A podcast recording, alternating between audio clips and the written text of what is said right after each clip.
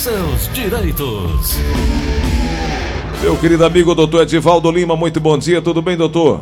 Olá, Gilson, bom dia, tudo bem, graças a Deus. Bom dia para vocês, sua equipe e seus ouvintes. Doutor, nós conversamos aqui há umas duas semanas atrás e hoje é matéria do Jornal Diário do Nordeste.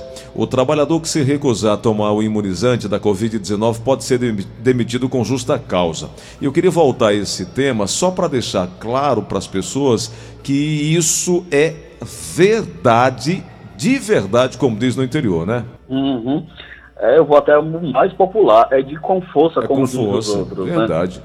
Essa situação, Gleudson, se dá pelo ambiente coletivo de trabalho. Se você estiver trabalhando remotamente, é, essa possibilidade ainda pode ser flexibilizada, mas se você já está o retorno à empresa e você tem todo um coletivo trabalhando, se pensa nesse momento no coletivo. Você pode ser um, uma pessoa transmissora da doença, está assintomático e você comprometer a saúde das pessoas no que diz respeito à saúde do trabalho. É isso aí. Agora, doutor Edivaldo, a recusa individual e injustificada de um funcionário pode comprometer a saúde dos demais empregados. Isso por si só é, já, já, já deveria valer para que o trabalhador não tivesse essa recusa, mas nem todo mundo consegue pensar de forma coletiva. Nesses casos, o empregador ele pode tomar essa decisão e o trabalhador demitido por justa causa, na sequência, pode abrir uma causa na justiça? Olha, Gleison, provavelmente vai ser judicializada a situação. Não só a, a própria recusa, ela não dá ensejo diretamente à demissão mas vem é, paulatinamente sofrendo sanções. Aquele empregado que não se vacinar, ele vai ficar praticamente suspenso de frequentar o seu ambiente de trabalho. Com essa suspensão, ele vai praticamente acarretando sanções administrativas e, por consequência, o desligamento dele por justa causa. A situação já está decidida pelo TST, num questionamento que se foi feito, e essa situação vai ser judicializada. Eu acho que não vai ter outro caminho, porque o funcionário desligado por justa, por justa causa não vai ficar satisfeito, vai procurar o judiciário e, na sua grande maioria, com certeza, ele não vai lograr êxito. Pode haver uma decisão favorável a ele, é, perdida aí no judiciário da vida, mas com os devidos recursos vai ser é, praticamente revertida essa situação. O próprio Ministério Público do Trabalho já está afirmando essa situação. E o Ministério Público, como custo legis fiscal da lei, ele vai ter que proteger todo o ambiente de trabalho no sentido coletivo. Você não pode simplesmente, por uma opinião particular sua, colocar em risco a saúde das outras pessoas. E vale o que se pensa nesse momento é o coletivo. E vale lembrar que o funcionário demitido por justa causa não tem direito de receber o aviso prévio, 13 terceiro salário e ainda é barrado de habilitar o seguro-desemprego, né? E ainda pode, eh, em, em, relação ao fundo de garantia do tempo de serviço, como é que fica? É, o fundo de garantia ele também vai ficar suspenso nesse momento, ele não vai receber e ele não recebe aquela multa indenizatória de 40%. Então, a empresa é fica isenta. A empresa fica isenta desse pagamento. Fica isenta por total desse pagamento. O funcionário tem que tomar uma consciência, Gleudson. É um momento muito delicado, principalmente nesse momento que você estava é, passando as notícias do dia. É, a gente tem uma nova mutação do vírus no estado do Ceará. Isso, Isso. pode vir a se agravar o ambiente de trabalho sem necessidade. A vacina já está aí, a única eficácia que a gente tem de certeza é que a vacina está aí. É ter paciência, se vacinar, esquecer essas delongas políticas, essa questão toda, porque isso não vai levar a lugar nenhum ao empregado, vai levar ele a perder o seu emprego. É, inclusive o Ministério Público do Trabalho é, colocou um, um, uma, um, guia, e nesse guia uhum. eu, eu, entendo que é, é de orientação e não de punição fala em negociação, é de informação, de prestação de serviço, e aí eu uhum. creio que deva ser, claro, garantido todas as possibilidades de, de segurança para o trabalhador no seu posto de trabalho, obviamente, mas é preciso entender que já já essa vacinação deverá ser incluída no programa de controle médico de saúde ocupacional das empresas e o trabalhador precisa tomar essa consciência. Afinal de contas, pelo menos até agora, tomar a vacina não faz mal. Se bem não fizer, para quem pensa assim, mal não fará, não é verdade? Exato, Gleison. Tem a questão também, as grandes empresas e multinacionais no Brasil estão se mobilizando, essas que têm grande quadros de funcionário, para tentar fazer a compra particular e acelerar dentro do seu grupo de funcionários. Essa previsão é estudada pelas grandes empresas para que se venha o quanto antes retomar o mercado e a economia voltar a funcionar, a engrenar. Então, assim, existe toda uma luta. E simplesmente um funcionário colocar tudo isso a perder, a gente sabe que uma pessoa pode contaminar várias. É colocar a mão na consciência e respeitar os procedimentos que estão aí legalizados, estão normatizados, estão expostos pelo Ministério da Saúde e a gente tem que respeitar. Doutor Divaldo, é, é muito importante, mudando um pouco de assunto agora da Covid, passando para uma outra questão que nos chega bastante, repetidas vezes aqui, inclusive a competência da Justiça do Trabalho.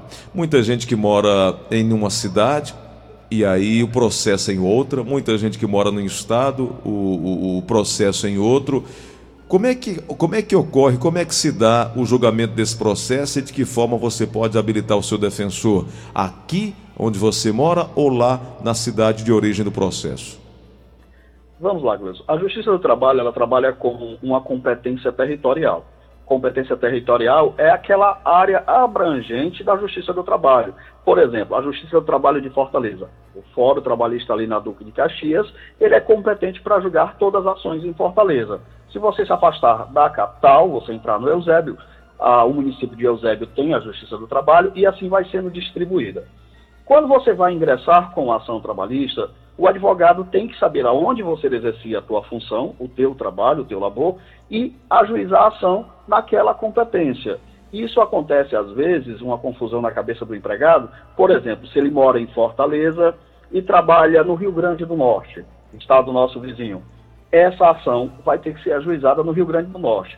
Mas aí o cliente chega, doutor, mas eu moro em Fortaleza, eu não tenho condição de deslocamento nesse momento, como é que fica? Vai ter que ser ajuizado no Rio Grande do Norte. Existe uma flexibilização em alguns casos, mas a não ser que ele trabalhe em, no Rio Grande do Norte, em Fortaleza, essa ação poderá ser ajuizada em Fortaleza. Mas se ele trabalhar exclusivamente no Rio Grande do Norte, a cada semana ele vai ao Rio Grande do Norte, exerce sua função e volta, essa ação tem que ser ajuizada no Rio Grande do Norte. Então, a competência para se ajuizar a ação trabalhista, em regra, é aonde ele exerce o seu trabalho. Então, se ele exerce o seu trabalho em outro estado, eu conheci um cliente que ele mora em Fortaleza e a cada 15 dias ele ia ao Rio de Janeiro, passava 15 dias e retornava ao seu lar. Por muitas das vezes passava até mais tempo, isso ele ganhava mais um período de folga.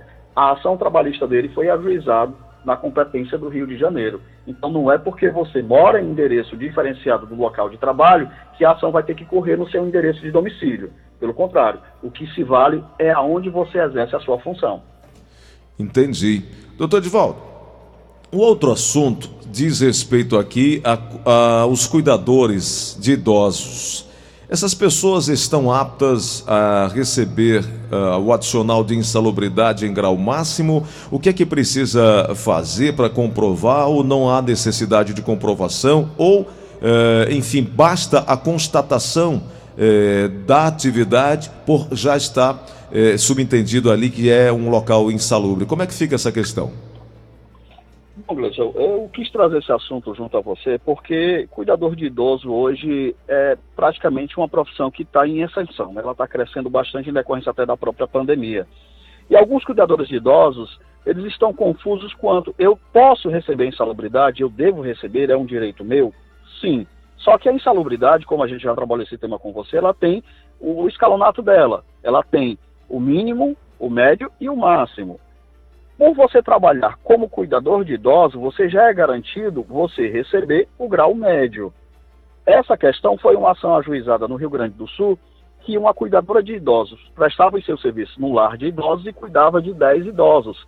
E ela reclamou que em algum momento ela tinha acesso a produtos de limpeza, produtos químicos, e ali ajuizou a ação pedindo o grau máximo e recebeu o retroativo que ela não recebia.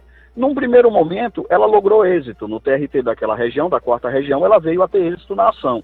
Mas quando chegou no TST, em Brasília, ela não teve mais êxito, por quê? O que se foi aplicado foi justamente a súmula 448 no seu inciso segundo, que diz o seguinte: a higienização de instalações sanitárias de uso público ou coletivo de grande circulação, a respectiva coletiva de lixo, por não se equiparar à limpeza em residências e escritórios, enseja o pagamento de adicional de insalubridade grau máximo.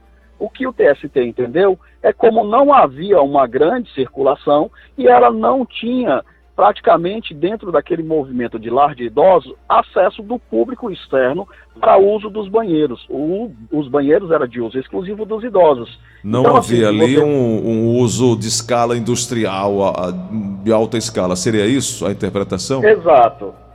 Mas tem, uma, tem um questionamento também. Hum. Se esse idoso ele está hospitalizado e ele sofre de doenças patogênicas graves, aí sim, esse cuidador de idoso ele pode receber o grau máximo.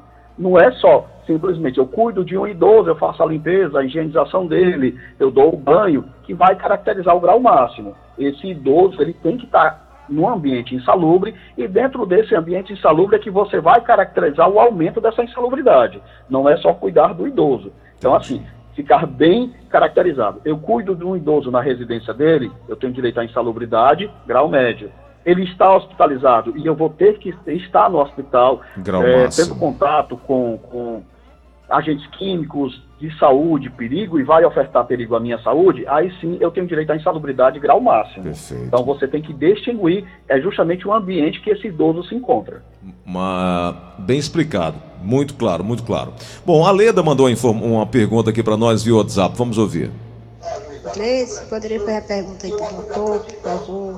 Bom dia. É porque eu gostaria de saber que o meu marido trabalha de carteira assinada desde 2020. Ele tem direito a esse abono salarial aí que estão falando? Por favor, obrigado. Doutor Divaldo.